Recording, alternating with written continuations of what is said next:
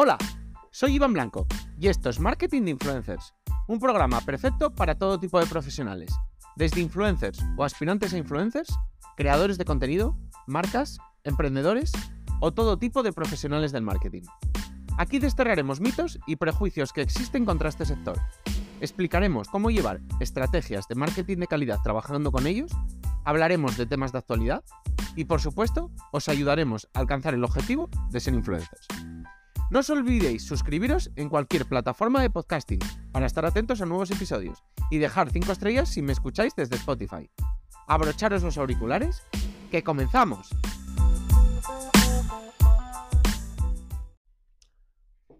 Hoy viene un capítulo, vamos a hablar un poco rollo. ¿Por qué? Porque al final es un capítulo sobre legislación. Os leo un poco. Voy a tener que leer más de lo normal en este, en este capítulo. La Ley General de Comunicación Audiovisual ha añadido un importante cambio para regular el contenido que publican streamers muy grandes. Entra en vigor la Ley General de Comunicación Audiovisual. Primeramente, esta ley obliga desde ya mismo a los streamers a registrarse en el registro estatal de prestadores del servicio de comunicación audiovisual. Básicamente esto servirá un poco para que los creadores de contenido detallen toda su actividad eh, profesional. Y bueno, se busca tener un mayor control sobre todo en, sus contenidos publicitarios. Esto tiene sentido, a ver, no, no nos engañemos. Evidentemente, no sé si si son las mejores formas, no, no soy especialista en derecho y no sé si cómo va a funcionar este cómo va a funcionar esta medida porque evidentemente no soy adivino, pero tiene sentido. Al final eh, los, creadores de contenido, los streamers, funcionaban ya casi como canales independientes de televisión. Es decir, Ibai fue denominado por Auronplay como el nuevo Netflix. Y es que no es algo tan descabellado de pensar. Pero no estamos hablando solo de, Ibai, es que cualquier streamer medianamente famoso en España seguramente tenga más, más personas en sus directos que algún canal autonómico. Y sin embargo, el canal autonómico pues tiene muchísimas más regulaciones para la publicidad o la no publicidad que puede mostrar en, digamos, en, en su canal. Pues que, pro, que, publicidad puede eh, promocionar en determinadas franjas horarias, en un horario infantil, en un horario infantil, etcétera, etcétera. Entonces, al final, si estamos hablando de que muchos streamers tienen más personas viéndoles que estos canales autonómicos y que muchos de ellos y con algunas de las series que han creado, como la velada del año o la Kids League o todos o algunos gameplays de estos que, realizan que ah, concentran a millones de, de personas en sus directos, pues evidentemente es que además compiten con no solo con Netflix, sino con, Televisión Española, con Antena 3 y con Telecinco, evidentemente. Por tanto, ah, si compites con A3 Media y compites con Mediaset, tienes que competir con las mismas reglas, eso está claro. Y bueno, pues esto va a permitir regular esto, va a determinar qué tipos de publicidad se puede realizar o no y bueno, se buscará sobre todo un poco incidir en, lo que ya se lleva incidiendo bastante tiempo en otras plataformas, que es todo lo relacionado, por supuesto, con las casas de apuestas y también con la comida basura, que es una cosa en la que se ha metido bastante este reciente gobierno. Y bueno, por supuesto, contenido que no, que no incita al odio y cosas muy básicas, pero al final, y sobre todo teniendo en cuenta que las personas que los ven son además menores, porque si estamos hablando de que la televisión la ven sobre todo adultos y incluso gente de bastante avanzada edad, pues estamos hablando de que a los streamers la mayoría de sus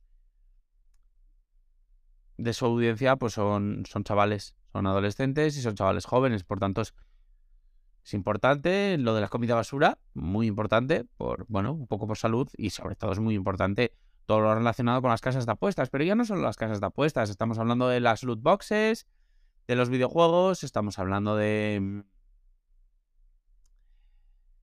eh, de, contenido un poco más eh, que vive un poco fuera de lo, de lo legal, un poco más alegal, como puede ser pues este tipo de loot boxes que hay sobre, sobre ropa, que yo las he visto a bastantes creadores de contenido, que al final es abrir cajas y te puede salir desde una pegatina de Nike hasta unas zapatillas de 1.500 euros y bueno, se compran a través de dinero que compras en esa plataforma, que al final está muy cercano a, a lo que podríamos hablar apuestas o podríamos hablar el juego. Al final es casi, son casi como tragaperras, digamos. Entonces, bueno, pues viene un poco a controlar todo, todo este tipo de publicidad.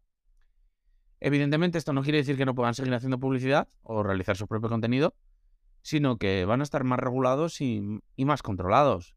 Al final, la, la, ley se aplica para todos aquellos que quieran em, em, emitir además en España, es decir, que no, no excluye a los creadores que estén en Andorra. Si tú quieres emitir hacia, hacia, audiencia española, te tienes que someter a las leyes de, de España, cosa que es lógica y tiene toda la lógica del mundo. O sea que se va a intentar también por ahí.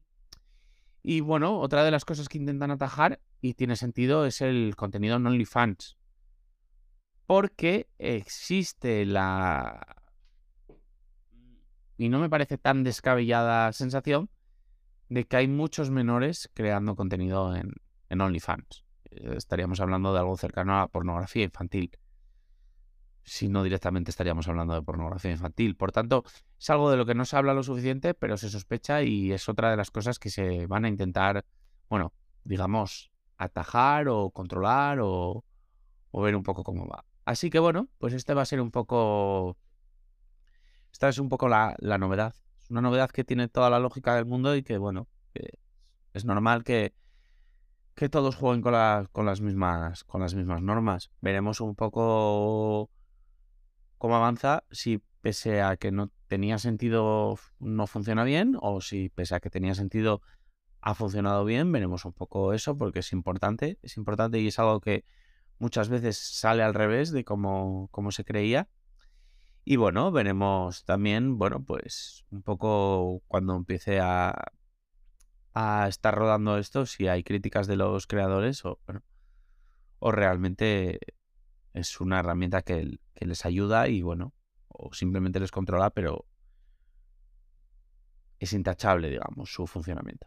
Así que nada, estaremos atentos y perdonar por este capítulo un poco más aburrido, pero bueno, sé que tengo a creadores de contenido que escuchar el podcast y me parecía, me parecía útil hablar de esto, sobre todo porque, bueno, porque van a tener que registrarse y, bueno, solo por eso ya, ya era interesante hablar del tema y reflexionar un poco, un poco sobre el mismo.